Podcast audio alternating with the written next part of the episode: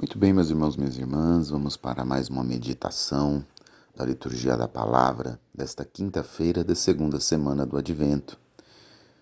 E nesta liturgia de hoje eu gostaria de começar é, falando do Salmo. Misericórdia e piedade ao Senhor. Ele é bondade, ele é amor, ele é compaixão. Com este refrão, o Salmo vai nos levar a encontrar um Deus que é misericórdia e compaixão, que é bondade, que é piedade.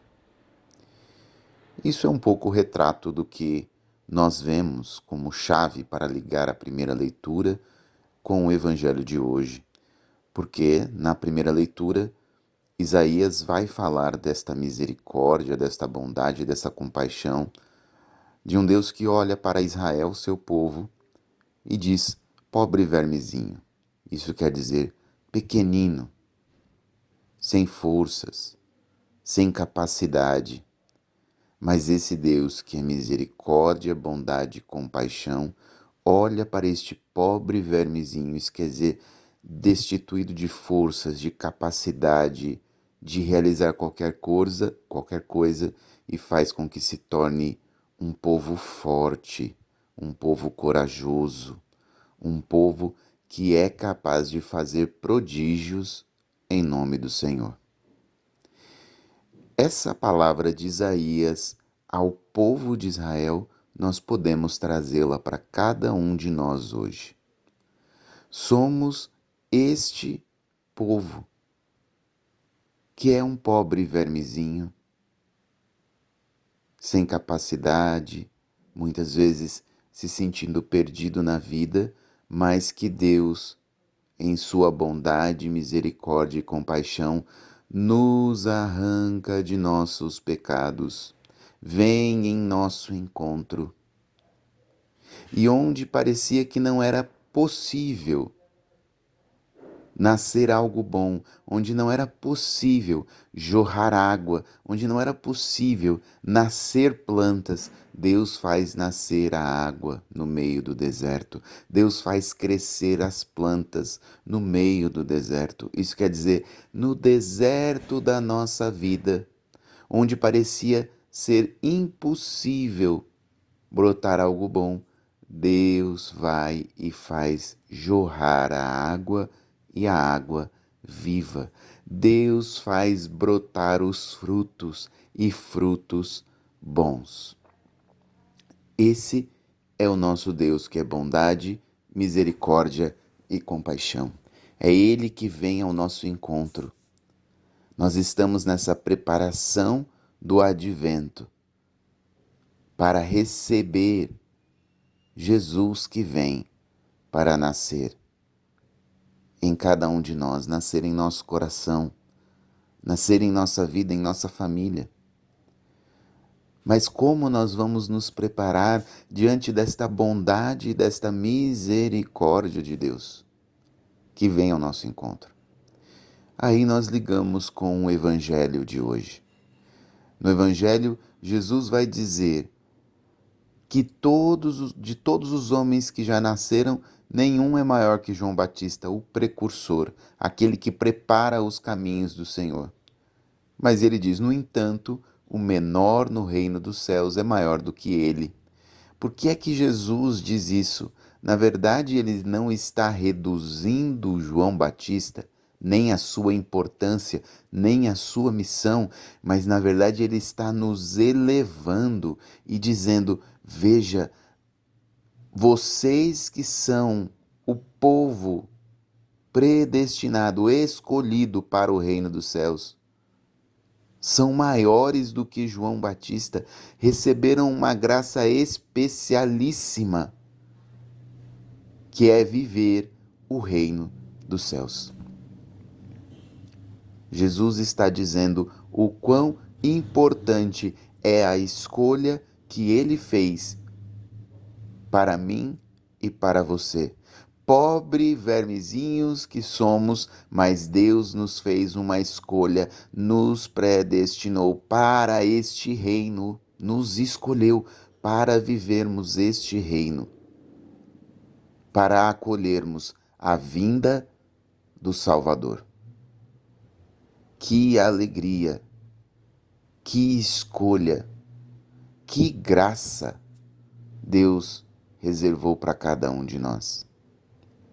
Mas Jesus continua, desde os dias de João Batista até agora, o reino dos céus sofre violência e são os violentos que o conquistam. Aqui eu queria destacar dois pontos. Primeiro é o reino dos céus sofre violência, traz um contexto de que o reino dos céus também é combatido neste mundo. Existem estruturas injustas que combatem o reino de Deus, que combatem aquilo que é proposta de Jesus, de amor, de paz, de misericórdia, de compaixão. Existem estruturas que combatem este reino de Deus. Por isso o reino do céu sofre violência. Mas também existe uma outra conotação de que o reino dos céus sofre violência porque porque nós somos convidados a este combate espiritual. Exatamente porque temos uma violência contra o reino, nós somos convidados a conquistar este reino, a implantar este reino a partir de um combate espiritual. Não é uma violência física, mas é um combate espiritual que vai nos conduzir a duas ações muito concretas num combate espiritual, que é uma atitude de oração contínua, de intercessão, de entrega a Deus.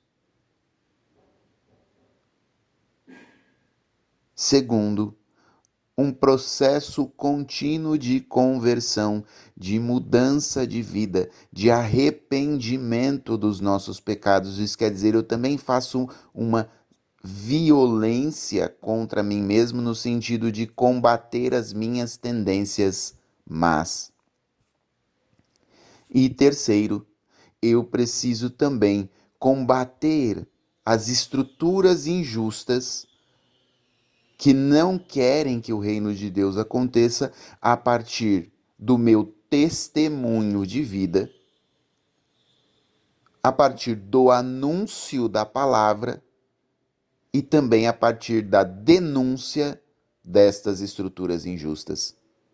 Então, esta violência nada tem de agressividade física, mas sim de combate espiritual que me leva a uma atitude de oração contínua, de uma luta contra as minhas tendências más e uma conversão contínua e a um anúncio profético e uma denúncia profética das estruturas injustas que existem no mundo.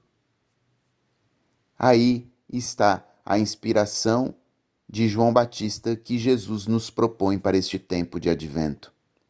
Que nós possamos fazer este caminho de combate espiritual para bem prepararmos a vinda do Senhor.